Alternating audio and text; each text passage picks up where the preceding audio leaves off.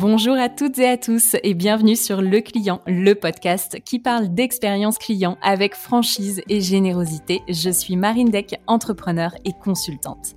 Chaque semaine, je diffuse ici une discussion avec une personnalité inspirante, une réflexion qui va vous aider à booster votre business en étant centré sur le cœur de votre entreprise, vos clients. Avant de passer à l'épisode de la semaine, je vous rappelle que si vous appréciez nos contenus, il y a plusieurs moyens de nous le faire savoir et donc de nous soutenir. Vous pouvez vous abonner au podcast sur votre plateforme d'écoute. Vous pouvez nous mettre 5 étoiles et un avis sur Apple Podcast et évidemment, je vous incite fortement à partager le podcast autour de vous. Je compte sur vous. Cet épisode est rendu possible grâce au soutien de Colorado Group. Colorado propose deux choses, du conseil spécialisé en expérience et relations clients pour vous accompagner, imaginer et mettre en œuvre une expérience omnicanale efficace et une solution SaaS d'analyse et pilotage de la voix du client. J'ai déjà croisé plusieurs fois la route des équipes de Colorado et je suis fière aujourd'hui qu'ils soutiennent le client. N'hésitez vraiment pas à les contacter de ma part pour positionner l'expérience client au cœur de votre compétitivité. Aujourd'hui, je voulais vous partager un message que j'ai reçu pendant les vacances d'une copine restauratrice. Elle m'écrit Coucou Marine, je voulais te parler d'un truc qui me chagrine, j'ai du mal à passer au-dessus. J'ai pris un méchant commentaire sur Google. Ok, effectivement, vaste sujet que la e-réputation est point d'interrogation sur qu'est-ce qu'on répond à un avis négatif. On va donc prendre cet exemple pour décortiquer et essayer de fixer quelques règles quand on est confronté à cette situation. Il est clair que Google, TripAdvisor, Booking sont nos meilleurs amis quand tout va bien. Mais quand on se prend un revers de bâton, et ça arrive, ça arrivera forcément, là, on a tendance à vouloir se cacher. Donc, déjà, le premier point, on ne se cache pas. Il faut répondre. Toujours, toujours, toujours. Et rapidement. Là, dans ce cas, ce que je conseille, c'est répondre en 24 heures si c'est sur les réseaux sociaux, 3 jours si c'est sur une plateforme annexe. Et d'ailleurs, il faut répondre publiquement. Ta réponse doit être visible de tous parce que ça va montrer au reste du monde, parce que oui, oui, oui, le reste du monde regarde les avis de ton restaurant sur Google, que tu accordes de l'importance à l'expérience et la satisfaction client. L'ensemble des avis que tu récoltes, finalement, forment comme un nuage de mots, un nuage d'émotions et de ressentis, et sont la vitrine de ton expérience, de l'expérience que tu proposes à tes clients. Et donc, répondre aux avis conditionne la décision d'achat de futurs clients. Je ne vais pas vous baratiner avec des chiffres, mais je suis obligée quand même des fois de caler des chiffres quand même pour appuyer mes propos.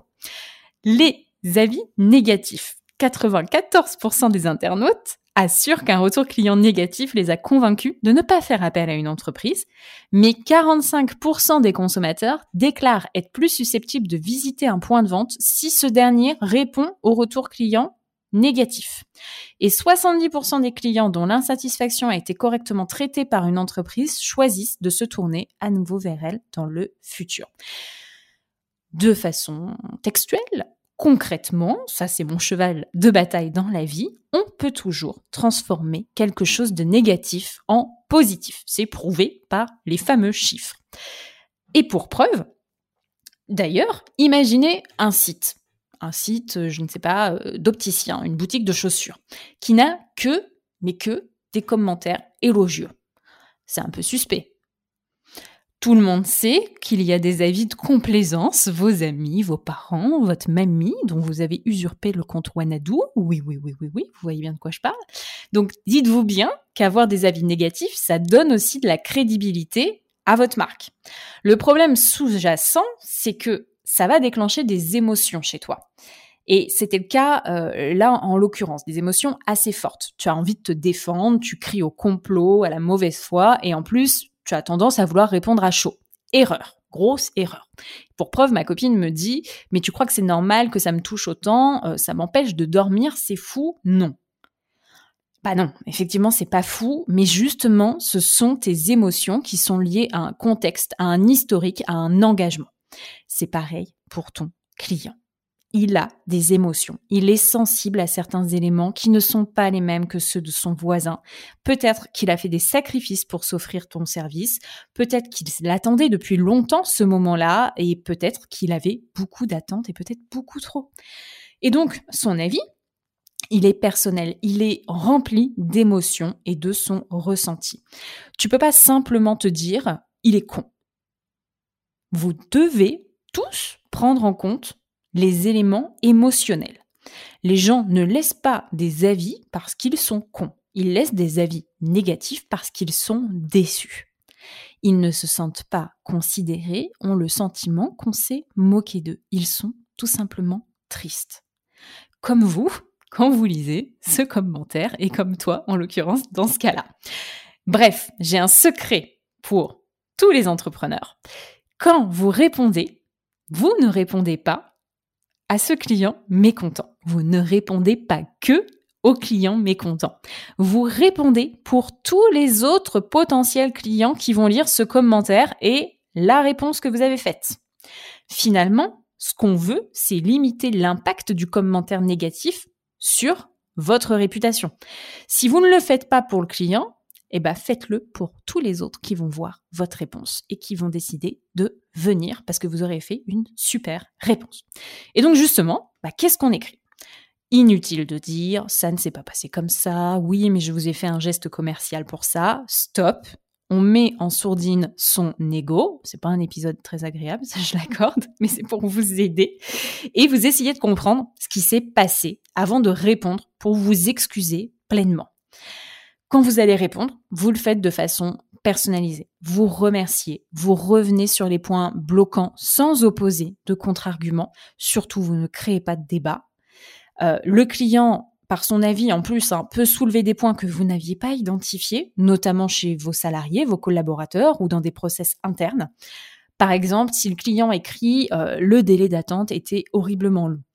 Vous ne répondez pas oui, mais j'étais avec un autre client. Oui, mais j'avais plein de choses à faire. Une réponse standard acceptable, ce serait plutôt je suis sincèrement navré que vous ayez trouvé le délai d'attente trop long. Nous faisons notre maximum pour nous améliorer chaque jour. Pardon. Mais mieux, si vous le pouvez, et là vous allez plus loin, vous expliquez pourquoi. Pourquoi?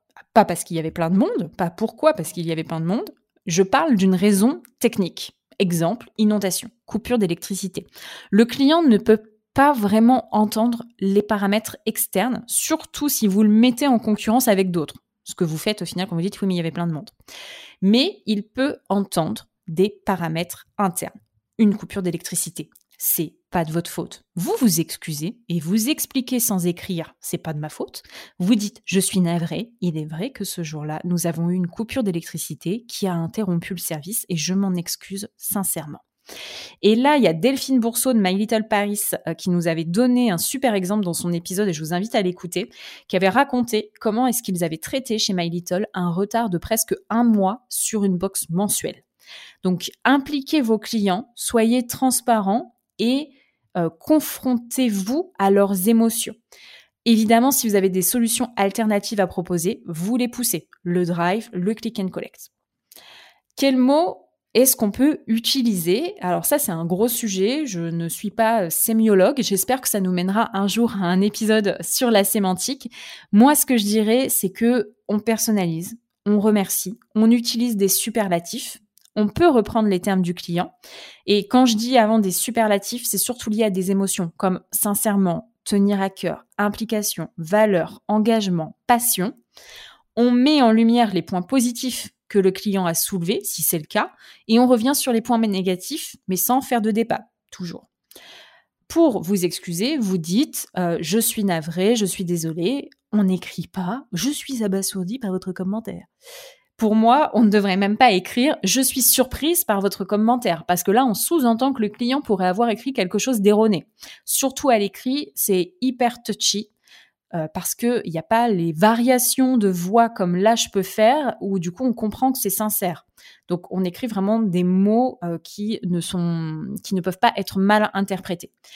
Idem, le conditionnel, c'est à bannir. On met pas de si, puisque le produit, l'expérience a effectivement déplu. On ne remet pas en cause ce que le client il dit, même si potentiellement il dit une bêtise. Ouverture, deux choses. Qu'est-ce qu'on peut faire ensuite concrètement? Si on peut, bien, après avoir répondu, on appelle. Sincèrement, faites-le et vous allez voir, ça va tout désamorcer. Si on n'a pas de numéro de téléphone ou de mail, dans la réponse, vous incluez, vous pouvez nous contacter via cet email afin de mieux comprendre ce qu'il s'est passé et trouver une solution ensemble. On ne balance pas de code promo en public, ni même en off, sincèrement. Et surtout, on ne demande jamais à un client de changer son avis sur la fameuse plateforme.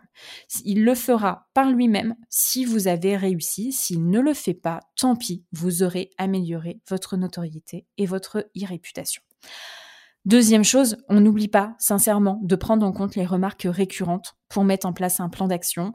Euh, vos clients sont vos meilleurs clients mystères. Ils vont détecter pour vous ce qui ne va pas. Et ce qui compte, c'est surtout de s'améliorer les avis positifs, parce que oui, il y en a. Donc petit aparté sur les avis positifs, qu'est-ce qu'on en fait? Eh ben on y répond aussi. Et sincèrement, je, je sais pas, moi ça me choque quand je vois des gens, des marques qui répondent à des avis clients négatifs, mais pas aux positifs. C'est hyper engageant de laisser un avis. Donc quand il est positif, eh ben franchement, on balance la sauce quoi. Donc, on peut même, je dirais, les imprimer et les partager à ses équipes. D'ailleurs, je crois, si je me souviens bien, que chez Bayard, et peut-être la Française des Jeux aussi, ils partagent à leurs collaborateurs les avis positifs et les avis négatifs. Et ça, je trouve que c'est extrêmement fair play parce que finalement, ça ne sert à rien d'endormir son staff avec uniquement des avis positifs. Il faut aussi les challenger et qu'ils voient quelles sont l'ensemble des conséquences positives et négatives de leur travail. Vous me direz ce que vous en pensez en commentaire. J'espère avoir dégrossi un peu le terrain sur ce sujet délicat mais ô combien important et déroutant aussi, je sais. N'hésitez pas à me dire ce que vous pensez de l'épisode au global, s'il y a des sujets que vous aimeriez voir abordés. En PS de l'épisode d'ailleurs, je voulais vous partager deux retours d'expérience que j'ai eu moi dans le passé. Je voulais pas forcément euh, polluer euh, avec ces éléments-là avant. Le premier, c'est euh, quand on était prestataire chez Air France.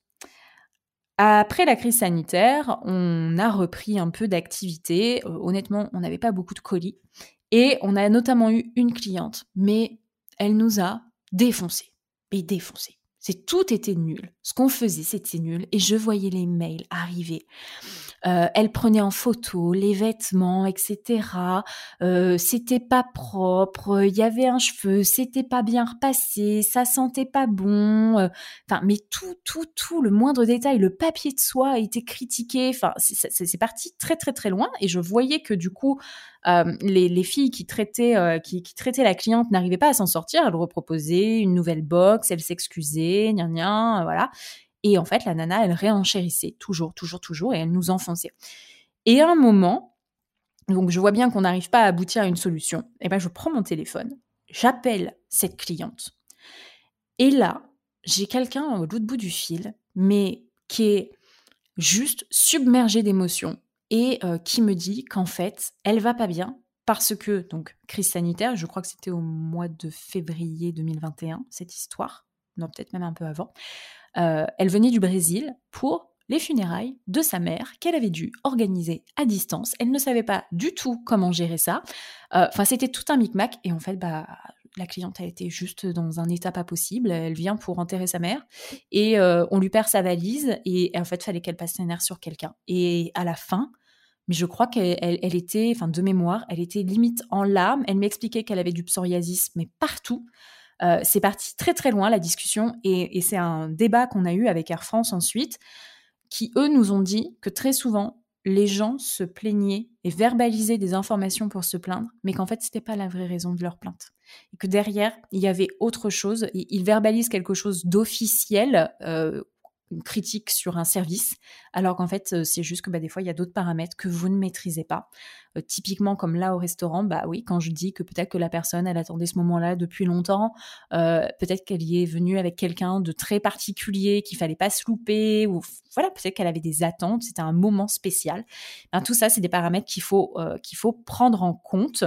la deuxième expérience, c'est cet été, j'étais dans un hôtel en Italie et je vois sur Booking les avis euh, qui euh, spécifie qu'il euh, y a y a beaucoup de nuisances sonores.